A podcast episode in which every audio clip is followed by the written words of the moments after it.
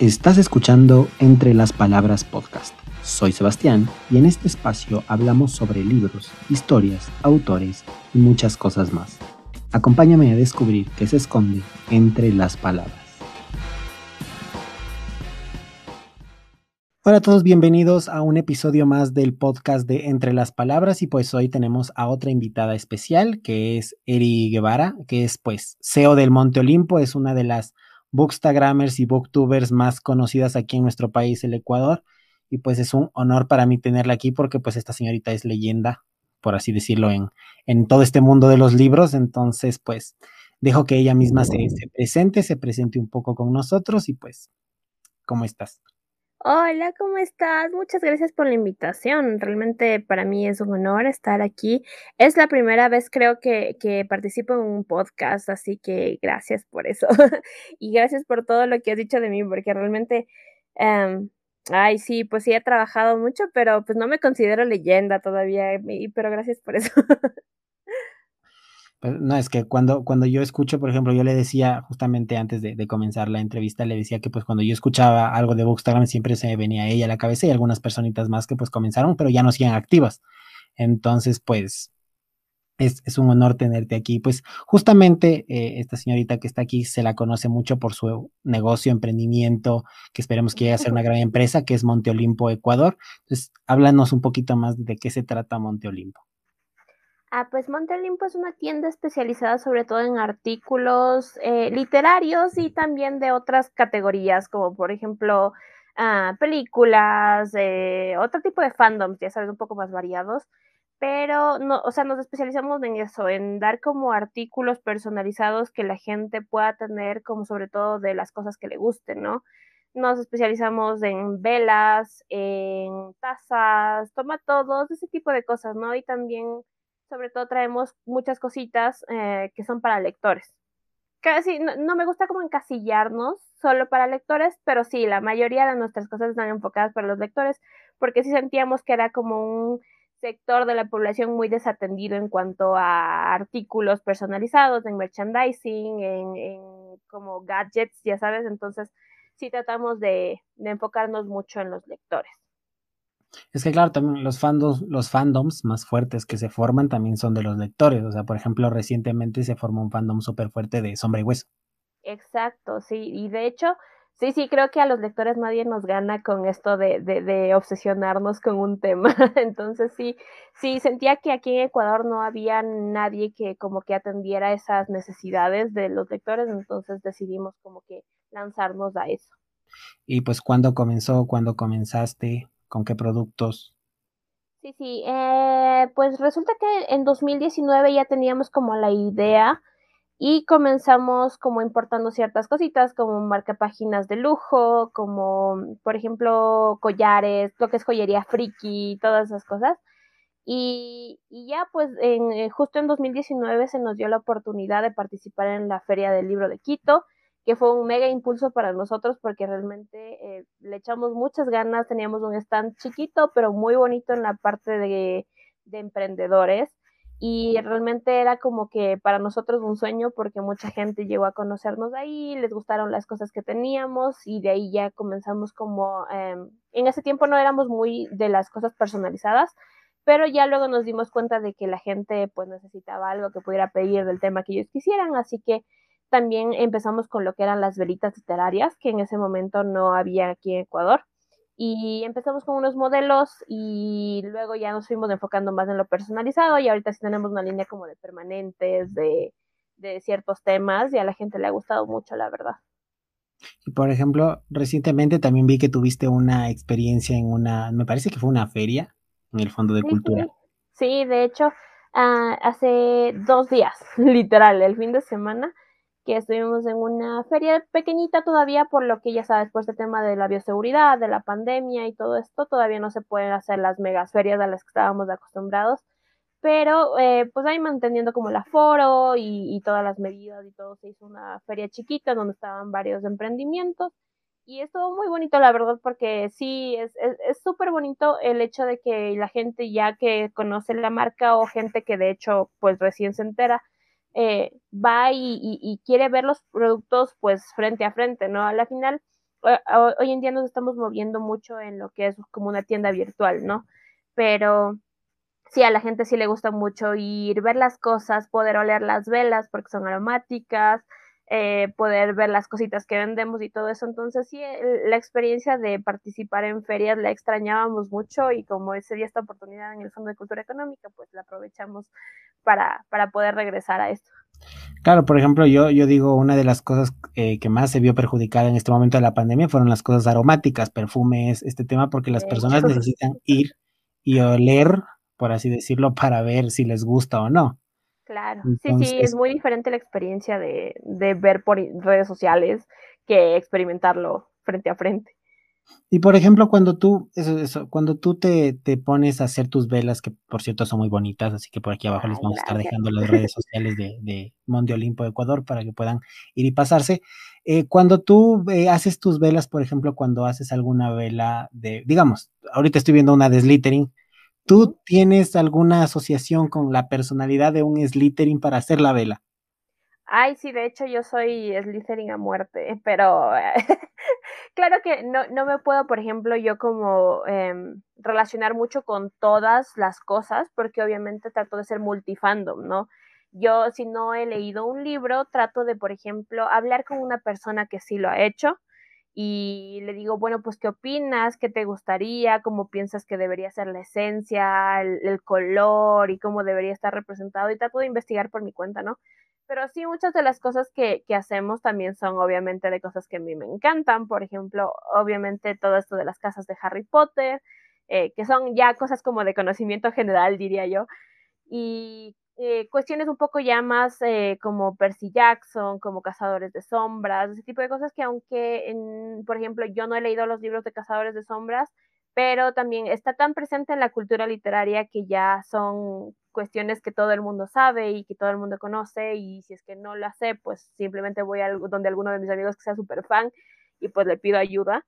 Y, y sí, o sea, creo yo que eh, el poder también hacer cosas de como esas cositas de, de, temas que yo conozco muy bien y que realmente me gustan, sí, sí hacen que les dé un plus, creo yo, a mis productos, porque pues ahorita, hoy día mismo estaba como loca subiendo cinco fotos seguidas de las nuevas velas de los clásicos y eh, pues sí, me di cuenta de que a la gente le, le, gusta mucho porque nosotros tratamos de que no simplemente porque hicimos una nueva vela de Drácula, que tratamos de que sea transparente en el fondo, y rojo arriba para que simule como que sangre diluyéndose en agua. Y, eso le gusta mucho a la gente porque sabe lo que significa, o sea, es como algo que simplemente no es como cuestión de hacerle roja la vela y punto. Tratamos de que sea algo como más temático, como una experiencia más que simplemente un artículo, ¿sí me entiendes? Entonces, eso sí, me he dado cuenta de que la gente disfruta mucho eh, el hecho de que las esencias, los aromas, los colores, las texturas y todo esté relacionado un poco como el significado del libro o del, tema que estemos haciendo. Y claro, a veces, a veces las personas, por ejemplo, malentendemos, ¿no? Y muchas veces pensamos como que, bueno, es una taza, ¿por qué pagaríamos tanto por una taza? Pero hay un trabajo de investigación, hay un trabajo de, diseño, hay un trabajo, porque bueno, aquí también en, en, Ecuador también el diseño es un poquitito mal pagado, o sea, como que no le damos la, la importancia que se merece, entonces, es muy difícil tratar de venderle esto al consumidor, de venderle pues el diseño, la, la, la, imagen. Sí, sí, y eso es algo en lo que tratamos de esforzarnos mucho y creo yo que como tú dices debería ser un poco eh, más em, valorado el hecho de que muchas veces decimos, sí, vaya, yo me encuentro una tasa en un dólar en cualquier importadora y tú me estás pidiendo cinco dólares por una taza y dices, sí, pero esas tazas de un dólar se fabrican en masa, se fabrican con maquinaria en otros países en donde, vaya, se, se fabrican, insisto, por millones y, no nos damos cuenta de que las cosas artesanales eh, son hechas una por una a mano con el esfuerzo de, qué sé yo, un par de personas que se están esforzando mucho en el diseño, en los materiales, en la investigación, como dices tú, porque yo ya me he dado cuenta de que en serio esto de hacer productos no es simplemente coger y hacerlo y ya como piensa la gente, sino que de verdad conlleva un millón de subprocesos por detrás que de verdad deberían ser valorados, sobre todo cuando son hechos artesanalmente. Claro, y, pues emprender, emprender pues no siempre es sencillo, siempre es grato, digo yo, siempre es, es muy grato emprender, pero pues siempre es, es complicado porque se presentan problemas en la distribución, en la producción, en la, muchas veces con el mismo equipo de trabajo, y pues sí, o sea, yo, yo también he hecho algunos, algunos trabajos pues de, emprendimiento de e-commerce también, de, siempre he estado metido en este temita, eh, no es en lo que más me especializo porque no, no me gusta tanto, pero pues sigo marketing en la universidad y pues sí me, o sea, sí me, llama mucho la atención porque los emprendedores tienen que estar al tanto de muchísimas cosas. O sea, tienes que estar al tanto de, de, los, de la materia prima, de, de, de, estar mejorando constantemente y estar innovando. O sea, no es el hecho de solamente hacer una vela. Sí, de hecho, si tú ves, por ejemplo, en TikTok se ha vuelto muy, muy popular que los emprendedores como que tratan de hacer divertido el sufrimiento que a veces pasamos porque, por ejemplo, eh, a mí me toca hacer en Monte Olimpo, no solo soy la CEO, como dijiste tú, soy redes sociales, soy la que hace las velas, soy la que hace las tazas, la que consigue la materia prima, mi hermana es la ilustradora digital, es la que empaca los productos, mi novio es el repartidor, el, o sea, es como aquí todo el mundo hace de todo y, y de verdad que sí es estresante, o sea, si uno piensa que sí, vaya a emprender, cogeré y venderé un par de productos en internet, es extremadamente difícil desde tomar fotos, de editar las fotos, de estar pendiente de redes sociales, tomar los pedidos, hacer las cosas. O sea, es como un mundo de cuestiones que se tiene que tomar en cuenta cuando uno va a emprender y, y realmente es difícil. O sea, no es solamente como cuestión de ya me lanzo y veremos qué pasa. Si es que uno se lanza de verdad, tiene que meterse de lleno en esto porque no es fácil. Y, todo el tiempo estar innovando, trabajando, porque justamente lo que me, contabas el otro día, o sea, es verdad que las, bueno, las, por así decirlo, las tendencias duran un tiempo, pero luego las tendencias se acaban y tocas montarnos a las nuevas tendencias y eso son más tiempo de diseño, de innovación, de trabajo. Pero como te digo, siempre es grato. Sí, sí, de hecho, creo que nunca me arrepentiré de haberme lanzado con mi tienda virtual, porque realmente ha sido muy bonito el, lograr que mucha gente se enamore de las cosas que hacemos tanto como nosotros, porque para nosotros absolutamente cada artículo que hemos hecho es como un bebé, es como un hijito al que le tenemos muchísimo cariño, porque de verdad nos hemos esforzado en todos los aspectos y el hecho de que la gente lo valore, el hecho de que mucha gente me diga, vaya, yo no podré comprarte 10 velas que todas me gustan, pero es que pues obviamente no se puede, pero me ahorré este, esta semana para poderte comprar una y para mí eso vale todo, más que todo el dinero del mundo, porque de verdad significa que les gusta lo que estamos haciendo y hay mucha gente que pues toma fotos a las cositas que hacemos, que nos menciona siempre en redes sociales, que cuando nos compra algo siempre está como tratando de ayudarnos a promocionar nuestros artículos y eso para nosotros es súper valioso. Y justo estaba pensando en una cosa que me decías que pues es, era, era algo bien desatendido en Ecuador, el mundo, el mundo friki, por así decirlo, porque verás, a mí me, me interesó mucho, o sea, me, me, me llamó la atención este tema de, de calabozos y dragones hace un tiempo, hace ya bastante tiempo, ¿no? Y yo me, me, caminé por muchos lugares porque quería comprar los dados, porque yo sabía que pues las ya te las puedes imprimir en internet y todo, pero los dados nunca los encontré. O sea, por todos lados que busqué, en ningún lado estaban. Entonces yo, bueno, se me fue ya, ya no los compré, nunca los, los, los obtuve, pero me hizo, me, ahorita me hace pensar y me hace caer en cuenta que pues justamente era algo súper desatendido en Ecuador y que hay personas que estaban buscando ese tipo de, de, cosas.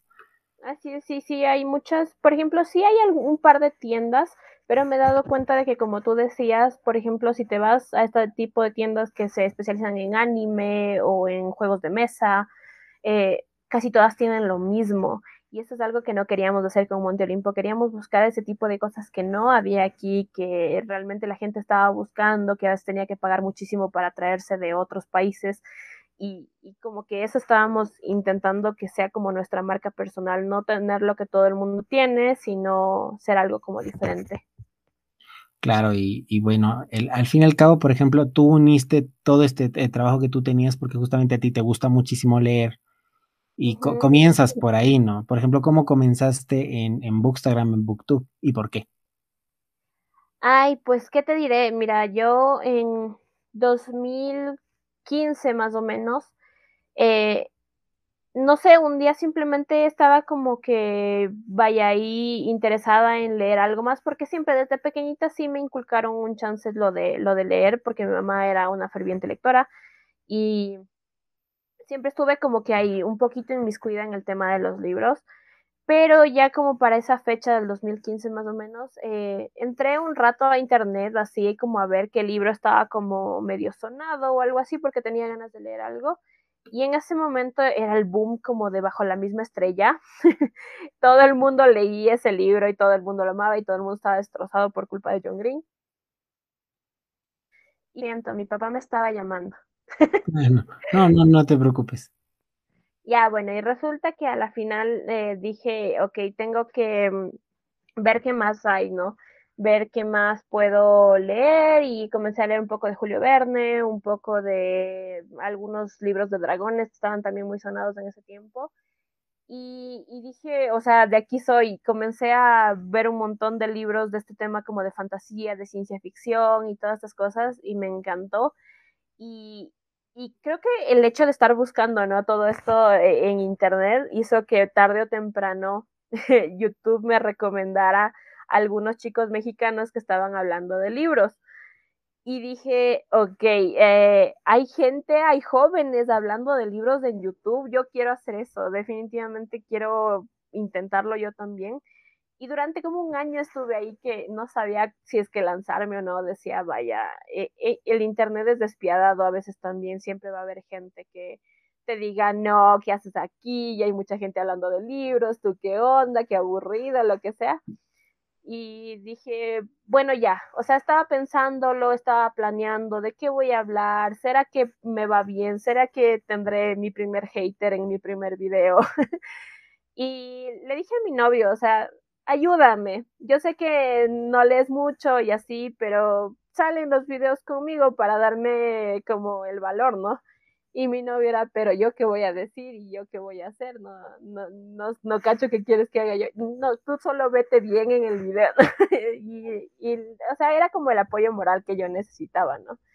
Y pues en ese momento ya me dije, ya, ok, lanzamos nuestro primer video, hubo gente a la que le gustó, pasamos más o menos un año así realmente en el que el pobre estaba ahí obligado y yo era la que se divertía un montón, pero bueno, a la final decidimos que ya por cuestiones como más de tiempo y todo dije que ya ya me ayudaste un montón y ya tomé valor y ya me está yendo bien.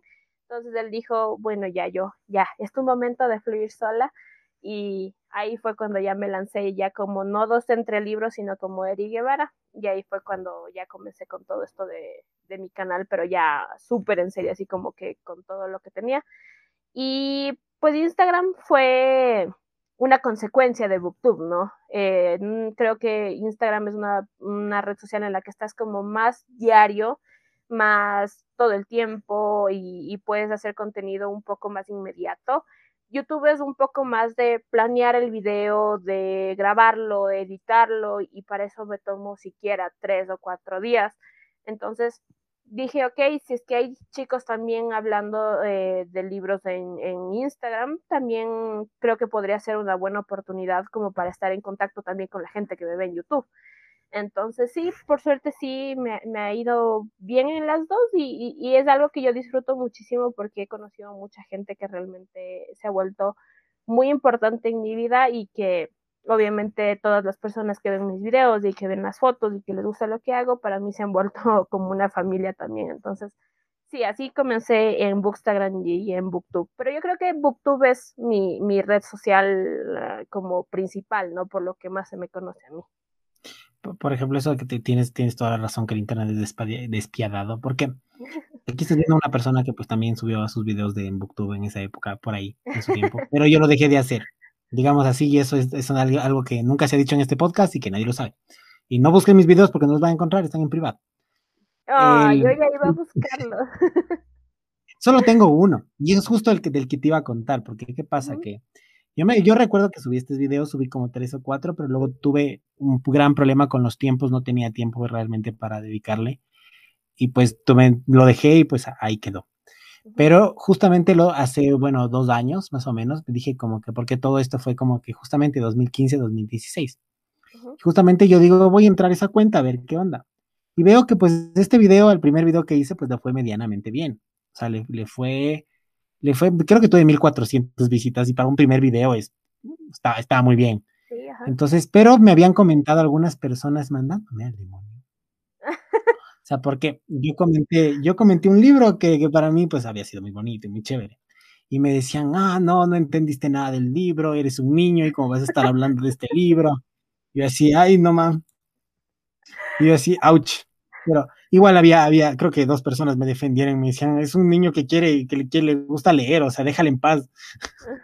Y, sí, sí, hay gente mala, pero toca, toca seguir con eso. Sí, sí me ha pasado, me he peleado con muchas personas en, en YouTube porque, no sé, hay, hay gente que no le gusta que los demás se expresen o algo así, no sé, no estoy segura, pero creo que lo importante es enfocarse en la gente positiva, en la gente que te apoya y en la gente que te dice, que sigas porque le pareció divertido, más que sea si dijiste alguna tarudada, pero si le pareció divertido, te dicen, ok, sigue tú, tú no te dejes por esas personas malas. Creo que en eso hay que enfocarse. Claro, es eh, justamente, bueno, yo dejé de subir videos justamente por el tiempo y no por estos comentarios, pero me parecía muy, muy gracioso, ¿no? Porque yo decía, e, es, es, una persona obviamente mucho menor que tú, porque quien me comentó era una persona muchísimo mayor, que incluso mi padre. Ah, y, y, yo decía como que es, es, una persona menor que está hablando de libros, ¿por qué tienes que hatear a alguien así? Pero pues el internet es así, hay gente de todo y hay gente que quizás estuvo un mal día, tuvo un mal día y se quiere desquitar en el primer video que ve, entonces, pues mm, es lo que, es lo que es lo que hay. Y por ejemplo, bueno, a ti te encanta leer. ¿Qué, ¿Qué, libros te gusta leer? Por ejemplo, que yo sé que Percy Jackson, pero aparte de Percy Jackson. Sí, la gente me molesta que tengo un trauma con Percy Jackson y, y pues sí, lo digo con orgullo, no mentira.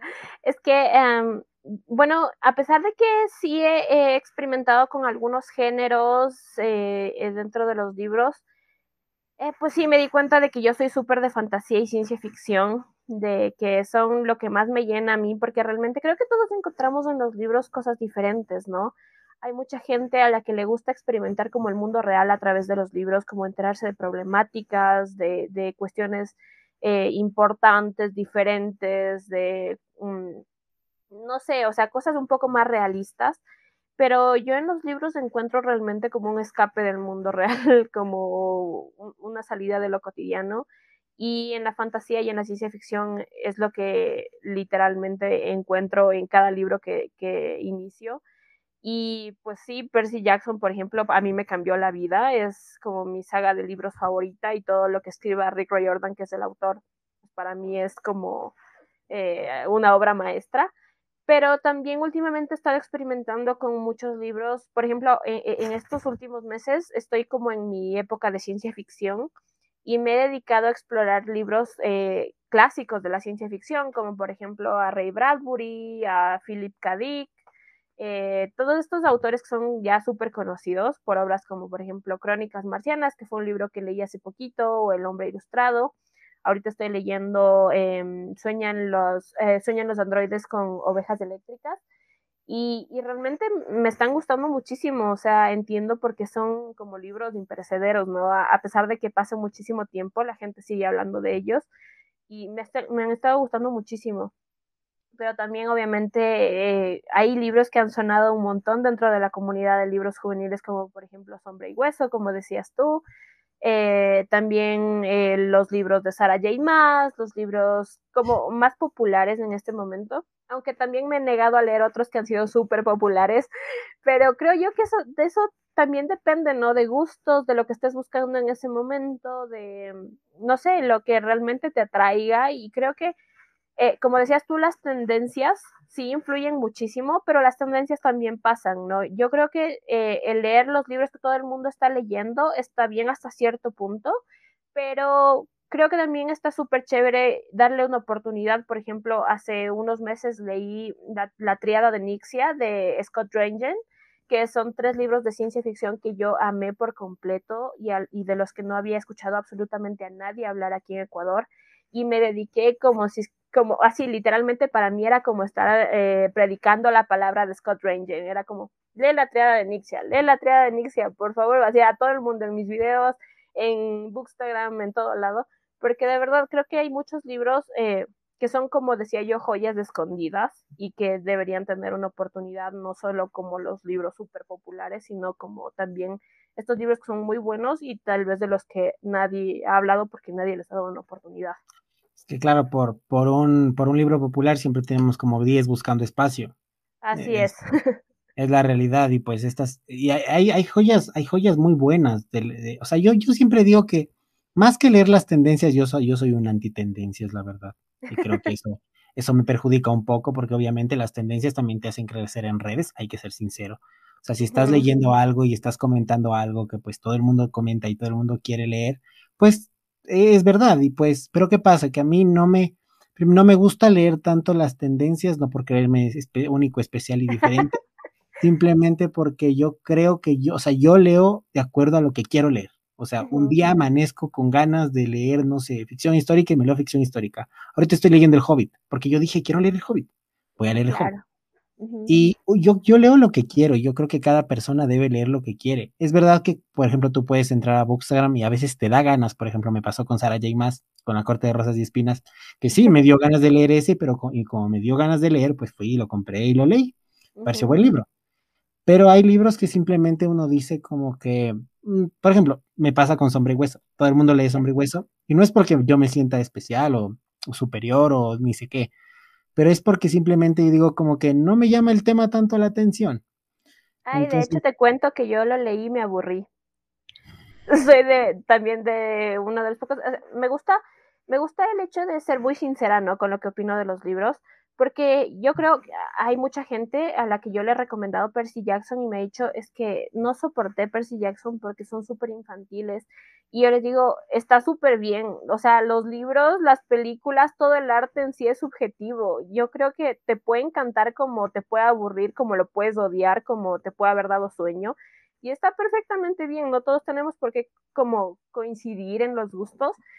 Y, y sí, o sea, Sombra y Hueso está súper popular ahorita y, todo el mundo ama y, a mí me pareció un poquitín aburrido y los abandoné lastimosamente, pero es como, eso, eso está chévere, ¿no? Poder incluso debatir, porque mis amigos también les encantó y, es como, coméntame por qué, qué le viste de bueno, qué te gustó, y yo te comento qué me pareció, porque no, no lo continué y así, o sea, y eso está genial y creo que a veces eso se nos olvida en las comunidades de redes sociales, de que está perfecto si es que no te gusta algo que al mundo le gustó y que si es que al revés igual, o sea, creo que todas las opiniones son válidas siempre y cuando se muestren con respeto, ¿no? Y es el momento también, o sea, porque a veces digo como que, por ejemplo, si estás pasando un momento quizás en tu vida diferente, quizás lees un libro y dices como que, ah, como que esto no va mucho con, con, el momento que estoy viviendo ahorita, o sea, con mis sentimientos de este momento. Entonces lo dejas. Ajá, eso te, te, te quería decir yo. Hay muchas veces que me ha pasado que he intentado leer un libro en cierto momento de mi vida y no pude con él. Lo retomo un año después y me parece un librazo. Y es porque todo en ti, como que el momento que estás viviendo, lo que estás haciendo en ese momento, cómo piensas inclusive en, ese momento en el que estás leyendo los libros, afecta toda la experiencia que tienes. Entonces es como una cuestión muy interesante, ¿no? De, de todo el entorno influye en lo que estás experimentando con el libro. Y este es un, un consejo que pues les puedo dar yo que quizás lo que yo hago también para que, por ejemplo, el otro día una, una, una amiga, bueno, mi, mi, hermana, me dijo, me dijo, eh, Sebas, pero tú recientemente me dices pues que todo lo que te gusta, o sea, que todo lo que lees está muy bien, o sea, que te gusta mucho, no hay un libro que no te guste y yo le dije, verás, lo que pasa es que yo voy a los libros sin expectativas. Trato de a todos los libros quitarle todas las expectativas que tenga. Si sé el autor que me encanta, siempre les intento quitar todo y digo como que, a ver, vamos a disfrutar la historia. Entonces leo, y trato de quitarme todas las expectativas, porque muchas veces yo creo que tenemos muchos problemas con las expectativas. Cuando son series, series tan hypeadas, cuando son libros o autores hypeados, uno dice como que me va a encantar y va a ser el mejor libro que he leído en mi vida y uno no encuentra esas cosas en, los libros muchas veces y pues por eso mi consejo es que no vayan, no esperen nada de nadie y no esperen nada de ningún libro. Así se van a sorprender gratamente en lugar de decepcionarse. Eh, exacto, se evitan muchas decepciones sabes que yo creo que también eh, algo que yo hago es que si es que un libro me llama mucho la atención, pero si es que está súper sonado en ese momento, no lo leo cuando todo el mundo lo está leyendo. Dejo que pase un tiempo, dejo que ya todo el mundo se canse de hablar de ese libro y luego digo, ok, ya como dices tú, con mis expectativas así neutras, viendo qué es lo que me está ofreciendo el autor, ahí sí voy y lo leo, pero ya no con, con toda esa gente que te dice que le encantó, que fue lo mejor, que, o sea, todo ese como ruido que, que, produce el estar consumiendo contenido súper constante de una misma cosa, ya con, con mi cabeza en blanco y con las expectativas, como dices tú, en cero, ahí sí voy a, voy a esos libros que tal vez fueron súper sonados en otro momento. Y bueno, antes pues de terminar, porque ha sido un gusto tenerte aquí, siempre hago algunas preguntas a, las personas que pues vienen aquí y siempre son más o menos las mismas. Normalmente no las tengo anotadas, me, me, las aprendí. ¿Cuál es tu libro favorito y cuál es el libro que te ha cambiado la vida? Pues creo que los dos son lo mismo, pero podría, creo yo, como mi libro que me ha cambiado la vida, sí, creo que los libros de Percy Jackson, los libros de Rick Riordan en general.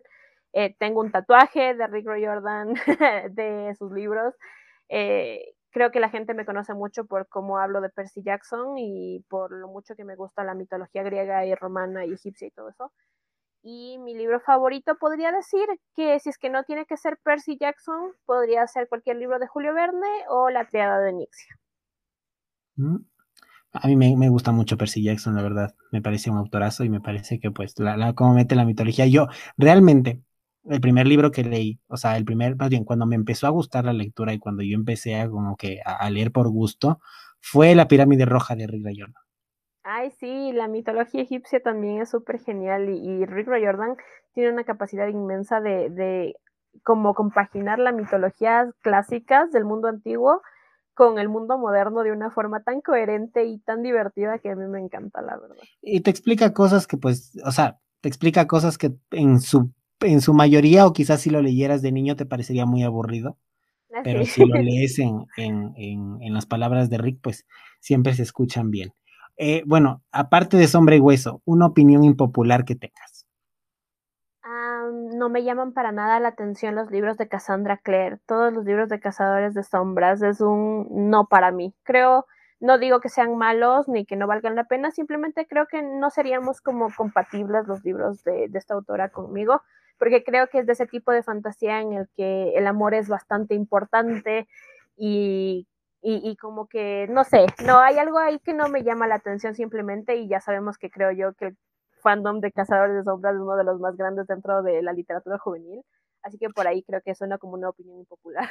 Yo, yo leí el primero, y pues sí me gustó, pero cuando me enteré que eran como 10.000 libros, dije, no, de aquí no soy. Y entonces, por ejemplo, ah, y el libro, el único que tengo es el primero, y el primer libro lo tengo firmado por, por Clau, Clau yeah. Books, que me firmó en la, en la FIL, entonces por eso lo guardo con mucho cariño, pero no leí los dos. y de ahí, por ejemplo, la, eh, y la última pregunta de todo esto es, ¿cómo, ¿cómo te cambiaron la vida los libros? ¿Cómo las palabras influyeron en ti y en lo que estás haciendo? Eh, soy súper fan de esa frase que dice que somos como hechos de partes de todo lo que leemos. Y la verdad es que para mí eso es súper cierto porque cada libro que he leído eh, ha pasado a ser parte de mi personalidad, de la forma en cómo pienso, de la forma en cómo hablo, de la forma en cómo trato a la gente que está alrededor mío.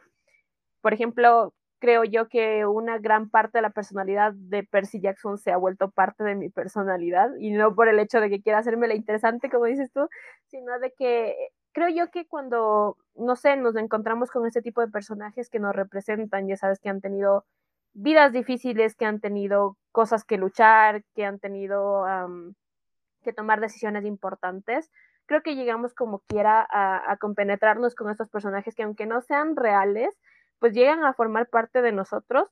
Y creo que en eso eh, sí me he dado cuenta de que los libros han llegado a formar parte mm, de una manera tan importante de mi vida que no solamente es cuestión de tener un librero como el que tú ves que tengo, sino eh, el hecho de que sí, o sea, he querido cambiar la comunidad lectora para bien, he querido darle un espacio a los jóvenes lectores para que puedan expresarse, para que puedan crecer, eh, he querido pues no sé, formar parte también de la vida de las personas que ven mis videos o que me escuchan en mis redes sociales. Creo que todo eso es gracias a los libros y, y de verdad que no, como te decía, no, nunca me arrepentiré de haber tomado la decisión de iniciar en YouTube con videos de libros, de haber creado mi emprendimiento en torno a, a los lectores y creo que realmente lo que quiero es eso, que los libros no se conviertan en una parte importante solo de mi vida, sino también para muchas personas, así que sí, yo creo que en eso han tocado los libros mi vida, pero de manera súper profunda. Y, como última hora, sí, última, última cosa, este es un espacio para que puedas promocionar tu trabajo y lo que haces, así que el espacio es tuyo.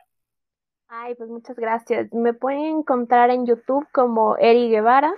Eh, o pues también pueden buscar Booktube Ecuador y pueden encontrar no solo mi canal, sino el de muchos chicos que también hacen videos. Eh, pueden también buscarme en mis redes sociales. En Instagram estoy como arroba eriguevara-s y eh, pues en Facebook me encuentran como dos entre libros porque Facebook no me permite cambiar el nombre, pero no importa. Y mi emprendimiento está en Instagram como arroba Monteolimpo Ecuador y pues me encantaría, si es que ustedes quieren, pues alguna recomendación de libros o ver las cositas que hacemos en el Monte Olimpo, sería muy, muy bonito que nos sigan por ahí y que se suscriban a mi canal porque realmente es al que más, más, más cariño le tengo porque ha sido mi vida durante estos últimos cinco años y donde he encontrado pues una comunidad de gente que realmente nos hemos convertido en una familia lectora. Y pues bueno, eh, todas las redes sociales de de ella van a estar aquí en, el, en la descripción del podcast. Pueden entrar, pueden ver, va a estar la descripción de Monte Olimpo. Así que apoyemos el trabajo ecuatoriano, apoyemos los emprendedores ecuatorianos y apoyemos también los canales, porque nada cuesta darle seguir a una cuenta. Entonces, pues les, les esperamos por allá. Ha sido un gusto tenerte aquí, ha sido un gusto compartir contigo este ameno momento. Espero que te hayas divertido, que te haya gustado mucho. Y pues con eso nos despedimos, así que muchísimas gracias por estar aquí. Nos vemos en un siguiente episodio la siguiente semana. Adiós. Muchas gracias, bye. Si te gustó este podcast, compártelo. Puede que a alguien también le guste. Puedes suscribirte a este canal para no perderte nuevos episodios y entrevistas. Y síguenos en redes sociales para ver nuevo contenido diario. Esto fue Entre las Palabras.